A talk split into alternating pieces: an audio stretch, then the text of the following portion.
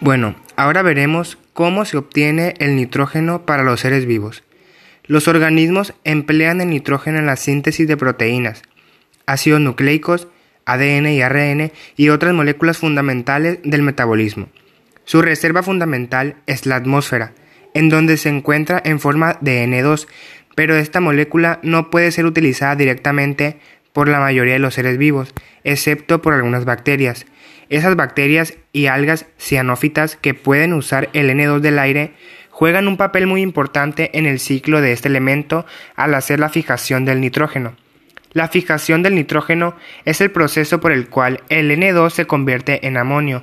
Este proceso es esencial porque es la única manera en la que los organismos pueden obtener nitrógeno directamente de la atmósfera.